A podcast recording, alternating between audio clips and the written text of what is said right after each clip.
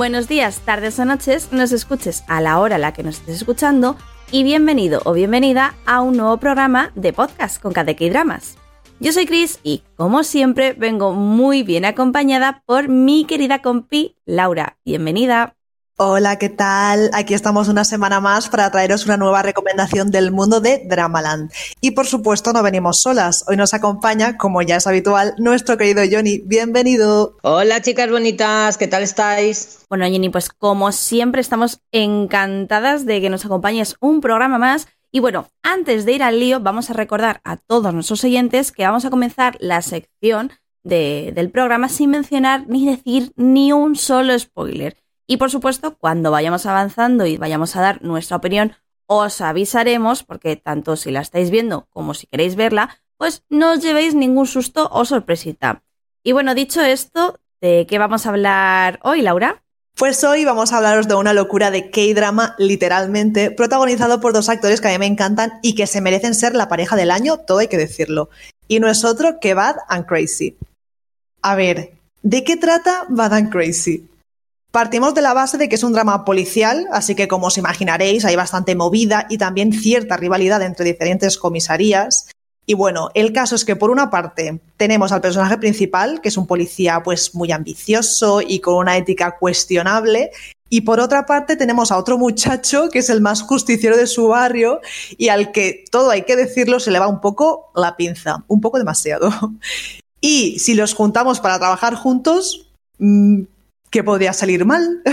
Pues sí, totalmente. La verdad es que los dos protagonistas como tal son a darlos de comer aparte, ¿no? Y bueno, Johnny, antes de que empecemos aquí a dar opiniones ni nada, yo creo que es el momento de que nos hables tú un poquito más de esa parte tan técnica, tan tuya, de quiénes son esos personajes, quiénes los interpreta y esas, esas cosillas ahí que tenemos que saber del reparto, de, de lo que hay detrás, de lo que no vemos. Como comentaba nuestra amiga Laura, este drama no tiene desperdicio ninguno y además nos encontramos con dos personajes totalmente opuestos, pero de misma manera son súper carismáticos ambos, los jóvenes, los locos, rebeldes, malos, es que es una genialidad en ese aspecto. Y el drama, bueno, pues está compuesto por un elenco muy, muy, muy interesante a destacar posiblemente, como decía nuestra querida Laura, el sipeo que hay entre ambos protagonistas, que bien podríamos decir que son la pareja del año.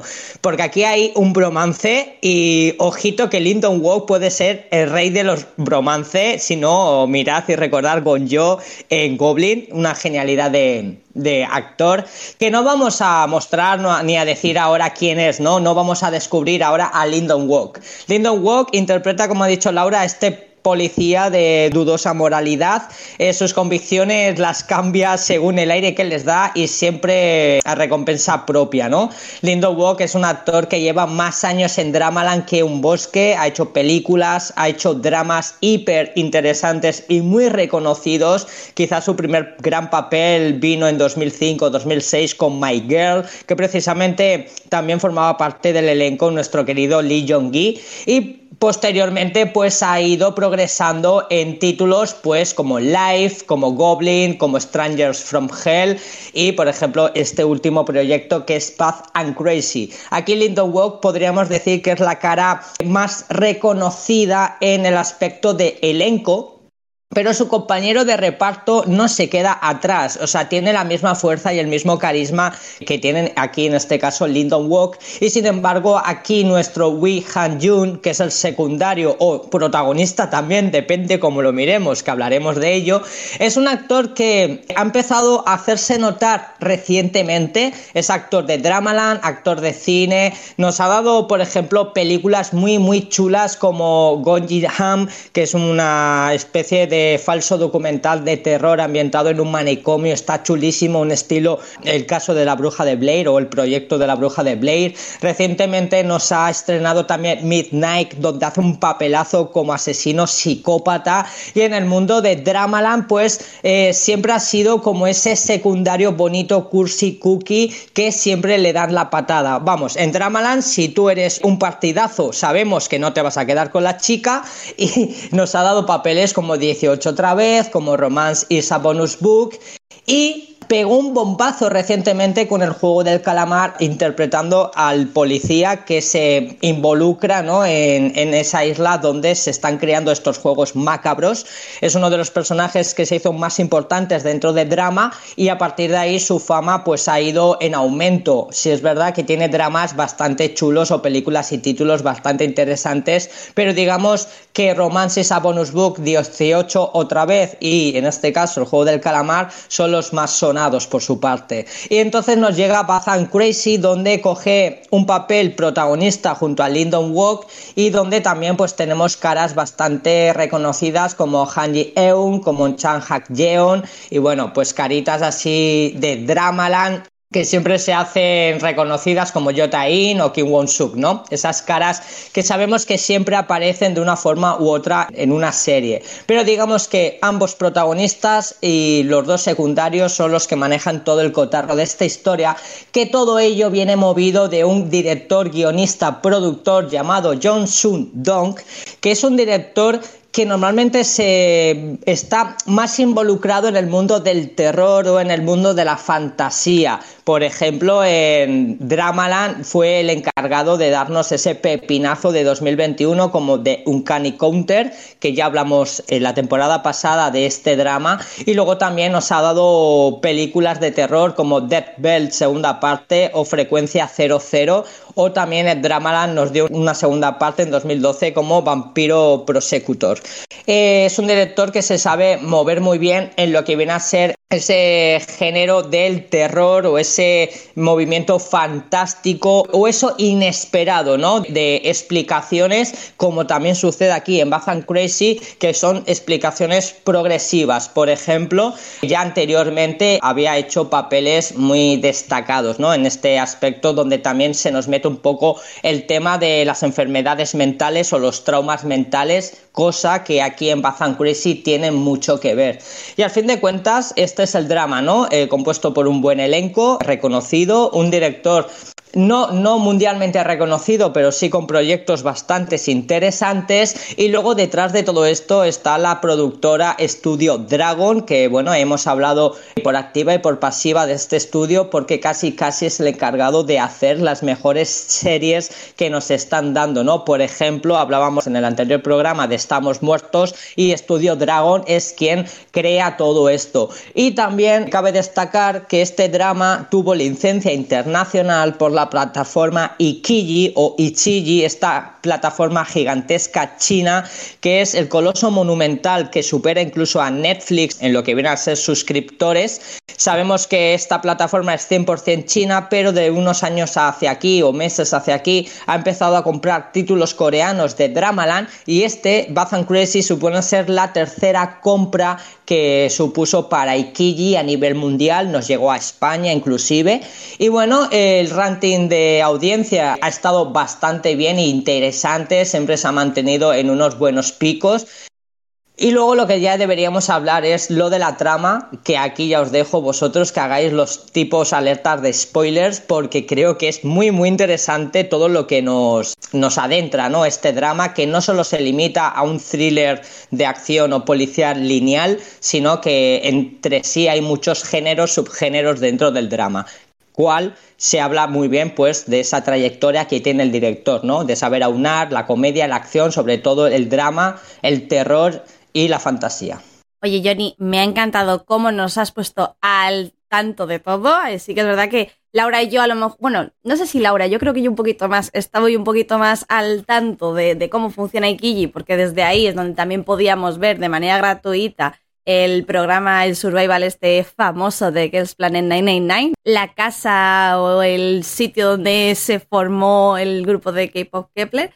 Entonces sí que es verdad que yo ya había visto además por ahí no solamente este Survival, sino otros programitas y está guay mencionarlo que, que tenemos ese tipo de plataformas que, como has dicho tú bien, son mundiales, aunque es China, también puedes acceder desde otros países y pagar la suscripción y acceder a cierto tipo de contenido, ¿eh? que no todo el contenido de China o de Asia está disponible en el resto de regiones, al igual que pasa ya con Netflix. Y dicho esto, en efecto, vamos a aquí hacer sonar eh, la alarma de, de, alerta spoilers, porque ahora sí o sí vamos a hablar un poquito de, de todo eso, ¿no? De todo lo que viene a ser el drama en sí, de los entresijos, de lo que más nos ha gustado y de lo que menos. Y yo he de comentar, bueno, antes de comentar, no, yo voy a preguntarle a Laura, porque yo sé que Laura fue la que estuvo todos los días diciendo, mírate ya Bad Crazy, mírate Bad Crazy, no me arrepiento de haberla visto. Muchas gracias, Laura, por esa maravillosa recomendación, pero, pero, quiero que empieces tú diciéndonos qué te ha parecido y qué es lo que más te ha gustado de la serie. Porque sé que te ha encantado. Por supuestísimo que me ha encantado. La estaba esperando como agua de mayo desde el momento que anunciaron el reparto, porque tiene un reparto muy bueno e interesante. Y por supuesto, los protagonistas. O sea, Lee Dong-wook y Wi Ha-yeon juntos en un drama es que me tenía ya compradísima. Lo que más me gusta del drama, sinceramente, no sabría decirte algo en concreto. Es como el conjunto, ¿no? El conjunto de actores, la trama interesante, siempre te mantenía ahí con tensión, ¿no? Al final de los capítulos. Yo últimamente estoy como que sí, que no, que veo un drama que me gusta, pero ahí me quedo, como que no me da ganas de hacerme un maratón, ¿vale? Yo antes igual sí que era de ponerme un drama seguidamente, pero ahora no sé si es por la edad o será la época. Quiero pensar que es la época. Como que no me dan ganas, ¿no? De hacerme así maratón del tirón. Y esta la seguí en emisión y me daba mucha rabia porque yo quería más, más y más. O sea, me vi los cuatro capítulos del tirón que llevaban por aquel entonces y a partir de ahí me puse al día y era un, un sin vivir porque, claro, tenía que esperar una semana y es el típico drama que me hubiese visto perfectamente del tirón si hubiese estado terminado porque no sé, tenía algo que me atrapaba, me atrapaba un montón los personajes súper carismáticos y todo lo que hay detrás, las comisarías estas que estaban ahí un poco también en rivalidad, que si este es mi caso, este es el tuyo. También, como ha dicho Johnny, mezcla un poco la comedia entre todo esto. No sé, es el conjunto, ¿vale? Todo un conjunto.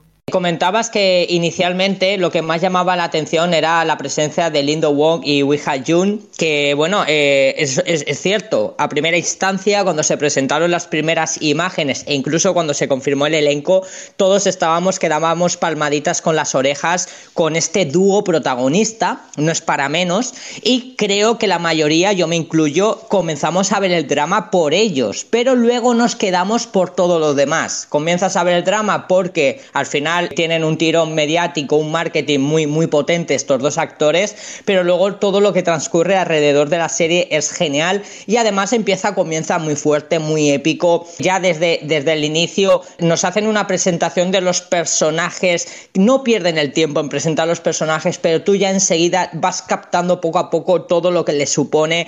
Luego el tema también de lo que viene a ser todos los casos policiales, ¿no? La trama de corrupción, la trama de infiltrados, la trama de, las investigaciones. Y además, muy interesante que me parece a mí este drama, es que podremos hacer o dividirlo como en dos partes, ¿no? Tenemos una primera parte que viene a ser ese thriller policíaco, viene a ser todo lo relacionado a un caso, en este caso, nunca mejor dicho, pues el asesinato de una mujer, entonces hay una investigación, nos presentan a ciertos personajes en lo que está sucediendo. El personaje principal se ve un poco entre la espada y la pared, entre su moralidad real o la que muestra, pero luego también entre la línea del bien y del mal, porque él no, no deja de ser policía, aunque a veces hace las cosas a su modo y a su beneficio.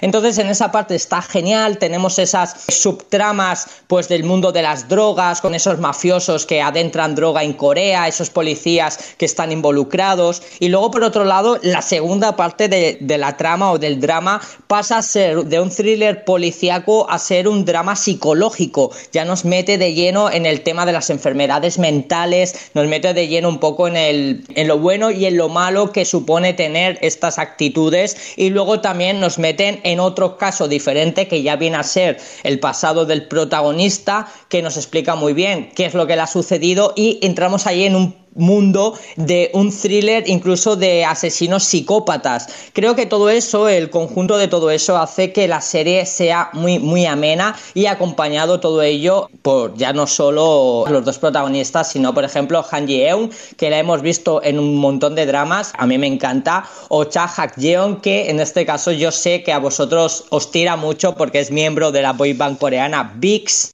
Y yo, bueno, Diría que es una serie muy, muy recomendable. No sé qué opinas tú, Chris.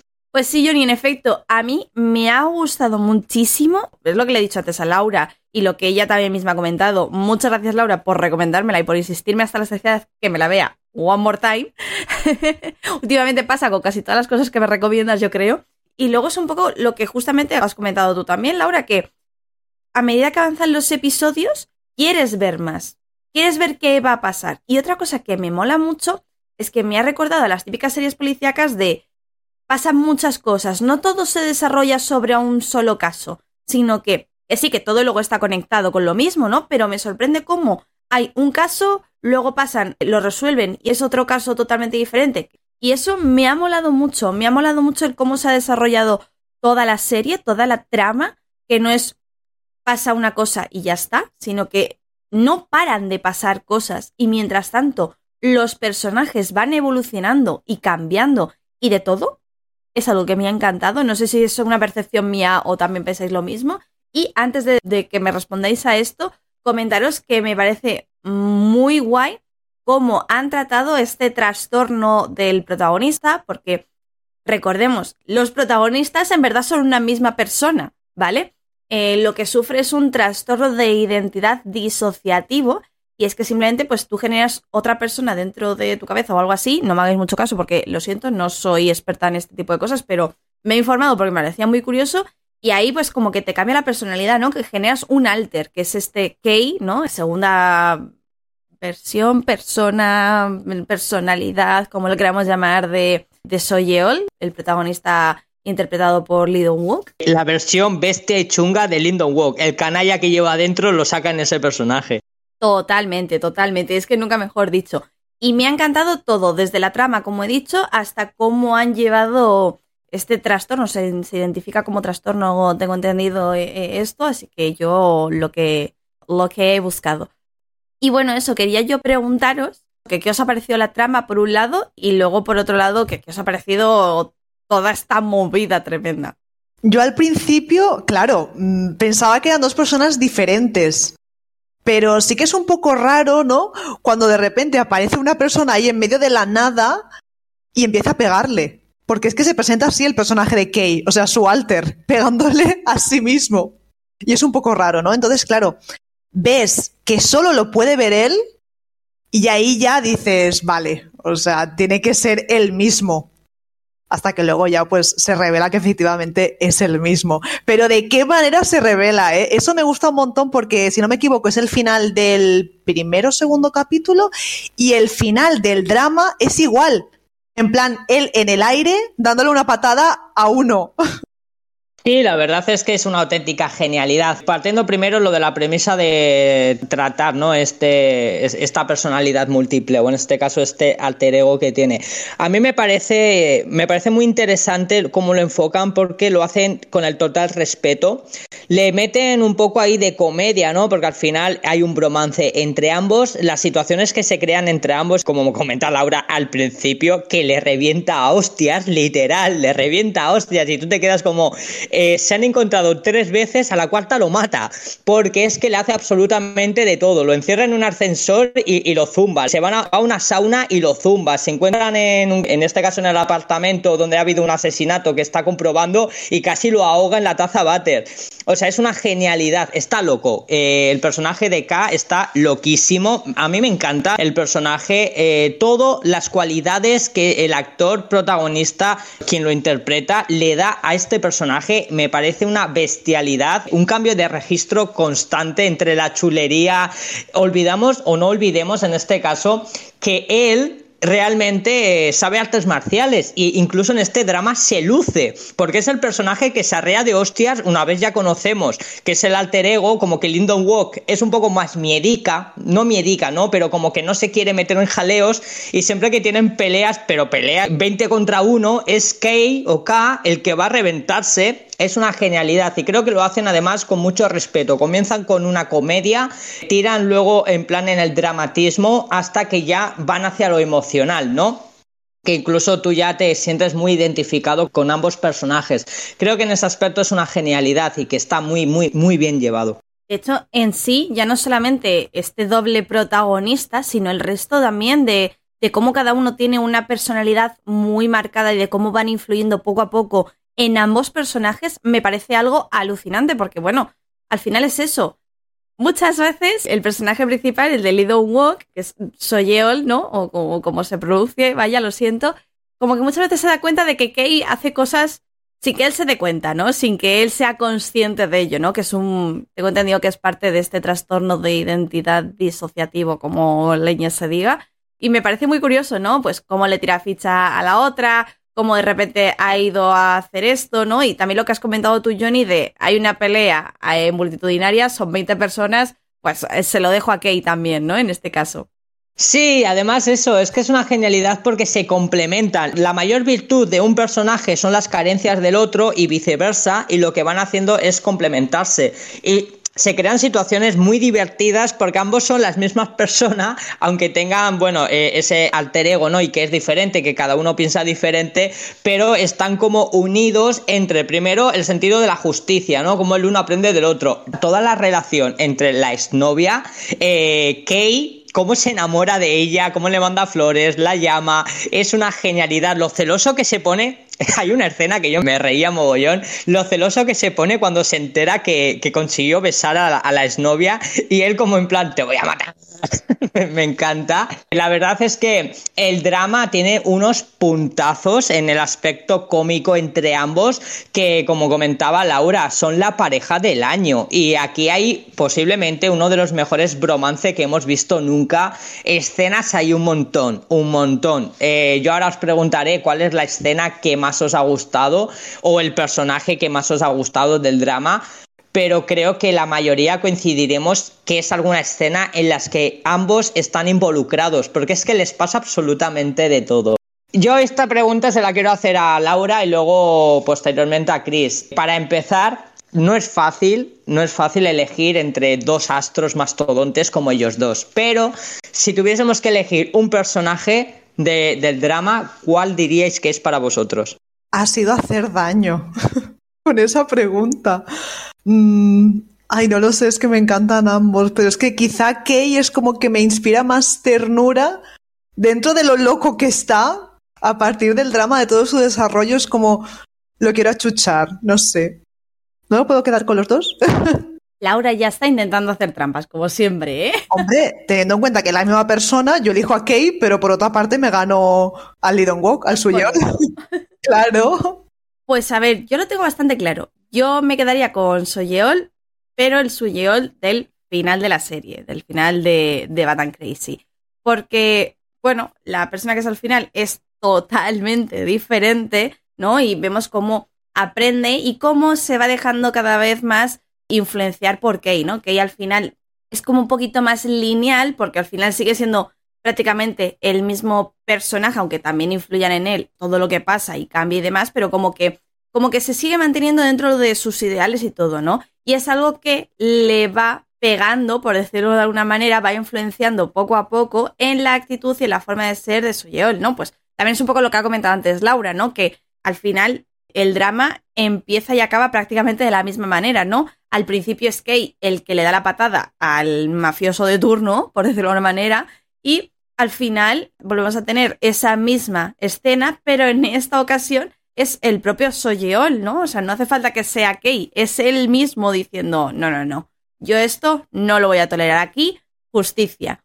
Y precisamente por eso me quedaría con él, porque no solamente cambia su forma de ser a mejor, sino que se da cuenta, a pesar del tiempo, porque se supone que ha pasado como un tiempo desde que termina la trama final hasta que vemos esa última escena, sería pues eso, ¿no? Eh, como que se nota que sigue manteniendo esos, esos ideales, por decirlo de una manera. No sé si ha quedado claro. Sí, sí, totalmente claro. Y yo, yo coincido contigo totalmente. Yo me quedo con la versión final de Lindon Walk, porque al final Lindon Walk lo que recoge es el testigo de ambos, ¿no? Lo mejor de él y lo mejor de K se convierten eh, en, esa persona. Es como que el alter ego por fin forma parte de su propia personalidad, porque implica al mismo tiempo que ha luchado y ha sabido afrontar esos traumas, ¿no? Que hacían que K apareciese ahí. Ya sé que estamos hablando en contexto de spoilers, pero bueno, creo que hay ciertas cosas mejor no comentarlas porque no es muy necesario y llamará también a la sorpresa del espectador. Pero como que las mejores versiones de ambos personajes se reúnen en esta versión final de Lindon Walk y a mí me encanta, sinceramente, creo que, que el cambio que hace es brutal. Luego también yo tengo que decir que a mí me ha fascinado muchísimo, pero muchísimo, de se me caía la baba, es con la actriz Kim Hyora, que es la que hace de la líder de los gangsters, la chunga, la que se pasa todo el drama comiendo, que come con unos ansias, la, la mala villana inicial de este drama. Me enamoré de ella, lo tengo que decir, me, fascinó y es una actriz que este supuso ser su primer gran papel. Anteriormente le hemos visto en pequeños cameos, nada, en un capítulo de Bello Neville, en un capítulo de Hospital Playlist. Recientemente también aparece en un capítulo de Las inclemencias del amor, el nuevo drama de Song Kang. Y aquí le dieron su primer papel estelar. Es una actriz que viene del mundo del teatro, donde ahí sí ha hecho muchísimas obras y es muy reconocida. Pero aquí muestra ¿no? esa faceta de actriz de teatro, esas caras, esos gestos, esa mala baba que, que nos lleva. Y me enamoré de ella y más me enamoré de ella cuando me enteré que nació el mismo día que yo, el mismo mes que yo, el mismo año que yo. Esto está destinado. Nacimos el mismo día. O sea, impresionante. Yo dije, hostia, esto es el destino, querido Johnny. Lánzate y vete a Corea, búscala. Y nada, me encantó su personaje, re realmente. Oye, y no nos olvidemos del malo malísimo, el terapeuta este que trata al suyol, que él se percata desde el principio que son dos realmente que aparte lo ve en la cámara porque lo está grabando la sesión, pero lo tiene como ahí guardado, vamos, que el Suyol y el Kei están ideando un plan para pillarlo y resulta que el otro es como que iba más avanzado que ellos. Como varios pasos por delante, ¿verdad? Exacto, exacto, y me ponía de los nervios, de verdad. Yo no sé si os pasó a vosotros, pero en el primer momento en el que Soyeol entra en la sala del terapeuta, yo dije, a mí este tío no, no, no, no, no, no, no. No sé si os pasó o, es Chris teniendo sus, sus movidas mentales, que tampoco podría estar equivocada, pero bueno, no sé si os pasó a vosotros. A mí sí, a mí sí. O sea, es que eh, en el primer momento que nos presentan ese personaje, además es un actor muy reconocido, se llama Jun Song Il, ha hecho muchísimos papeles en películas, por ejemplo a Frozen Flowers, The Con Artist, Roleplay, y luego en el mundo de Dramaland, Stranger, segunda parte, Times, Different Dreams. A ver, es un actor conocido. Tú cuando ves en el capítulo, ya no sé cuándo aparece, en torno al octavo, noveno octavo, tú cuando le ves aparecer, tú dices, este no es secundario. O sea, este actor en esta producción, y como dices tú, ya con esa esencia, ¿no? Que seguramente a ti lo que te dejó pillado es la esencia, decir, hostia, este personaje, eh, eh, eh ¿por qué tiene esa cara? Ese Laura que ese, tiene, yo creo. O, o no sé si ese Laura que tiene, justamente, que a lo mejor es tan buen actor, que es lo que nos quiere hacer en pensar, pero yo justamente fue verle ahí entrar y decir, no puede ser, no puede ser, aquí hay algo que me escapa. Sí, eh, totalmente, totalmente. Y bueno, la que lía es pardísima y el concepto, ¿no? De un tío que se hace psicólogo siendo realmente un manipulador mental desde bien joven, que es el que ejerce todo ese trastorno que tiene nuestro protagonista con todos estos casos de, los asesinatos, ¿no? Me parece un personaje enigmático y lo hace, como dices tú, un gran actor y tiene un aura y una presencia y es un villano, un villano de estos... Porque claro, el drama inicialmente parece que tenemos unos villanos, que son todos estos que tienen que ver con el mundo de la droga y los policías corruptos, pero dentro de esos grandes villanos luego se nos presenta en otro contexto totalmente diferente que nada tiene que ver con este mundillo otro villano aún peor que ellos. Es algo que me gusta mucho, ¿no? Que es villano tras villano y jodienda tras jodienda. No sé qué opinará de esto, Laura. Sí, sí, sí, totalmente. Es que no nos da un descanso y yo lo agradezco y fue lo que me enganchó, ¿no?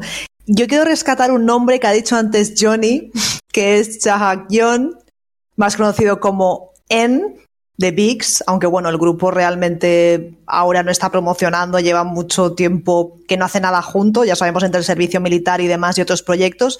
Además hay que decir que Chahak Yon se fue de la compañía, aunque permanece en el grupo. se fue de la compañía y se está centrando ahora sobre todo en su carrera como actor. Y me ha gustado mucho verlo porque me ha parecido un personaje como muy tierno, el pobrecillo lo pasa mal, porque lo pasa muy mal, sobre todo cuando parece que tiene como personal el caso este de la mujer que han asesinado porque se encuentra con su hija y le promete que va a encontrar a su madre. Es como que lo vive, ¿no? En primera persona. Y claro, está ahí, que lo quiere averiguar qué ha pasado, que no, quién es. Y se involucra demasiado, ¿no? Digamos. Entonces le caen muchas hostias y a mí eso me dio bastante lástima. Pero bueno, en general me ha hecho mucha ilusión verlo y estoy deseando también que se anuncien sus próximos proyectos.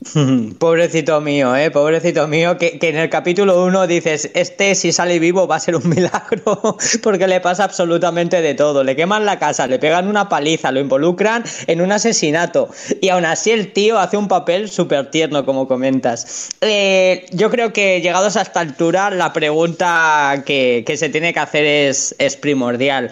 ¿Escena favorita? ¿Cuál es esa escena que se os ha quedado en la retina, os ha hecho divertiros o que os ha dejado huella?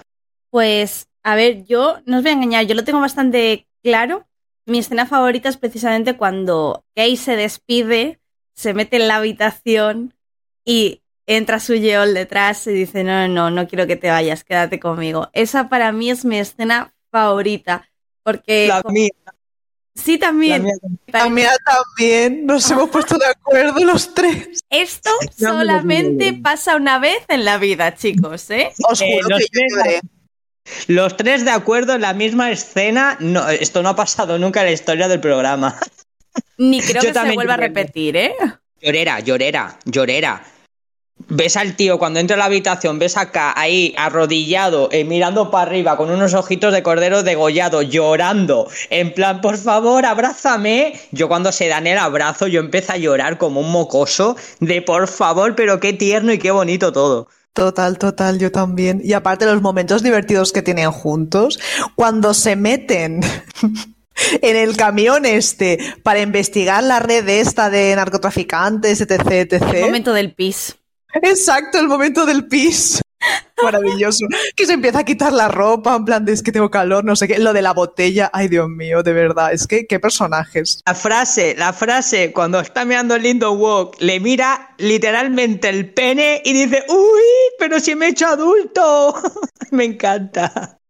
Es que es muy divertido, es muy divertido. La verdad es que tienen momentos muy cómicos juntos, que es lo que no paramos de repetir y yo creo que es algo que al final también te engancha, ¿no? Porque no solamente es una serie policíaca y tiene su, su interés y su acción de esa manera, ¿no? Que es lo que venimos diciendo desde el comienzo del podcast prácticamente, sino que tienes este otro tipo de cosas que también te animan y que te cambian, pues también un poco para no estar siempre en tensión de va a pasar algo, va a pasar algo, sino que te echas tus risillas, ¿no? Y yo creo que mola mucho porque precisamente es lo que pasa cuando están estos dos juntos liándola. Y bueno, tampoco vamos a seguir repitiéndonos mucho en todo lo que nos ha gustado y lo que no, porque creo que hemos coincidido bastante y, nos ha gustado bastante. Yo creo que le hemos dado aquí una nota de, 10 al drama por todo lo que hemos dicho. Y nada, como siempre, si la habéis visto y habéis llegado hasta aquí y queréis comentárnoslo, eh, nosotros os leemos en Twitter, arroba con K de K-Pop. También podéis uniros a la familia de Discord y por supuesto, también os podéis ver todos los domingos a las 8 en el Twitch de Magacinema. Y como a Johnny le gusta decir... ¡Saraño! ¡Sarañe! ¡Otoque, otoque!